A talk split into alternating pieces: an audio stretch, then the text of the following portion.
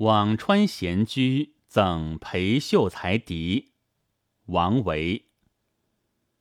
寒山转苍翠，秋水日潺湲。倚杖柴门外，临风听暮蝉。渡头余落日，墟里上孤烟。复值皆余醉，狂歌五柳前。《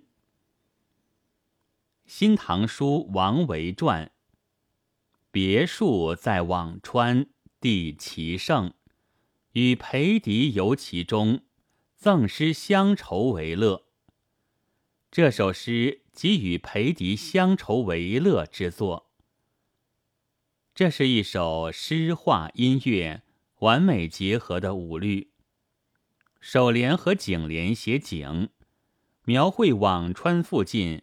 山水田园的深秋暮色，颔联和尾联写人，刻画诗人和裴迪两个隐士的形象，风光人物交替行文，相映成趣，形成物我一体、情景交融的艺术境界，书写诗人的闲居之乐和对友人的真切情谊。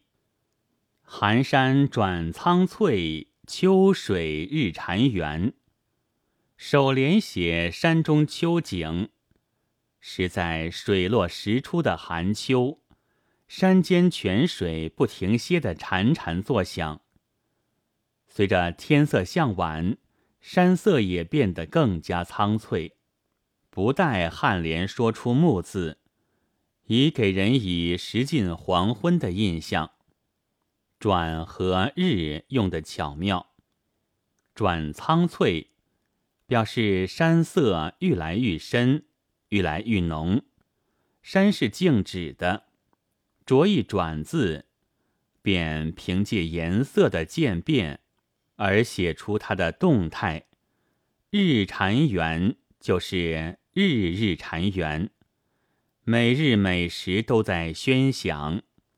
水是流动的，用一日字，却令人感觉它始终如一的守恒。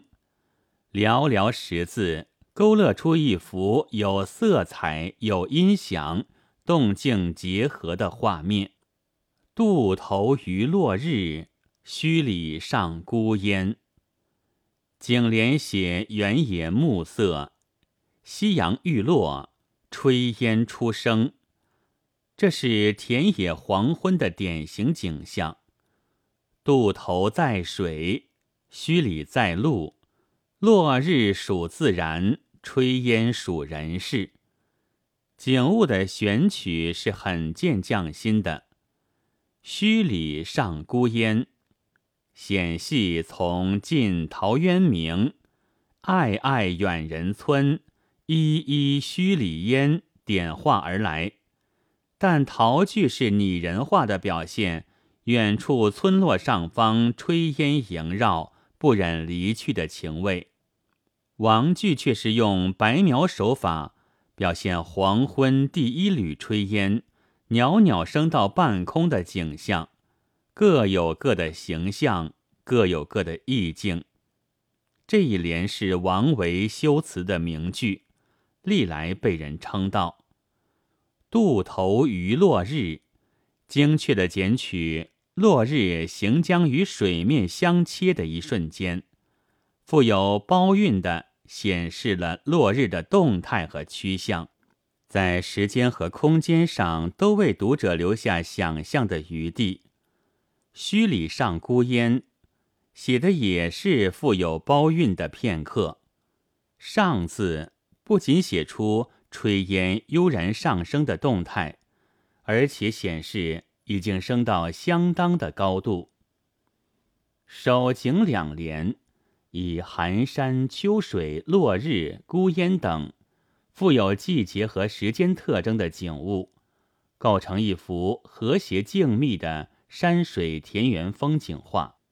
但这风景并非单纯的孤立的客观存在，而是。画在人眼里，人在画图中，一景一物都经过诗人主观的过滤而带上了感情色彩。那么，诗人的形象是怎样的呢？请看颔联：“倚杖柴门外，临风听暮蝉。”这就是诗人的形象。柴门表现隐居生活和田园风味，倚杖表现年事已高和意态安闲。柴门之外，倚杖临风。听晚树鸣蝉，寒山泉水，看渡头落日，墟里孤烟，那安逸的神态，潇洒的闲情，和侧扶老以流气，使矫首而遐观的陶渊明，不是有几分相似吗？事实上，王维对那位古今隐逸诗人之宗。也是十分仰慕的。就在这首诗中，不仅仿效了陶的诗句，而且在尾联引用了陶的典故：“复值皆余醉，狂歌五柳前。”陶文《五柳先生传》的主人公，是一位忘怀得失、诗酒自娱的隐者。宅边有五柳树。因以为号焉，实则是这位先生，实则这位先生正是陶渊明的自我写照，而王维自称五柳，就是以陶渊明自况的。婕妤是春秋时代凤歌笑孔丘的楚国狂士，诗人把沉醉狂歌的裴迪。与楚狂婕妤相比，乃是对这位年轻朋友的赞许。陶渊明与婕妤，王维与裴迪，个性虽大不一样，但那超然物外的心计却是相亲相近的。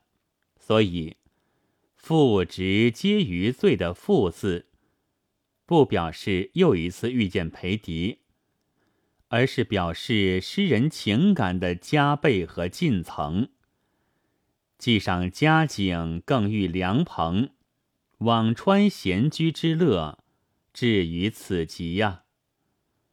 末联生动地刻画了裴迪的狂士形象，表明了诗人对他的由衷的好感和欢迎。诗题中的“赠”字也便有了着落。颔联和尾联对两个人物形象的刻画，也不是孤立进行，而是和景物描写密切结合的。柴门、木蝉、晚风、五柳，有形无形，有声无声，都是写景。五柳虽是典故，但对王维说来，模仿陶渊明笔下的人物。指五柳于柴门之外，不也是自然而然的吗？本文作者赵庆培朗读：白云出岫。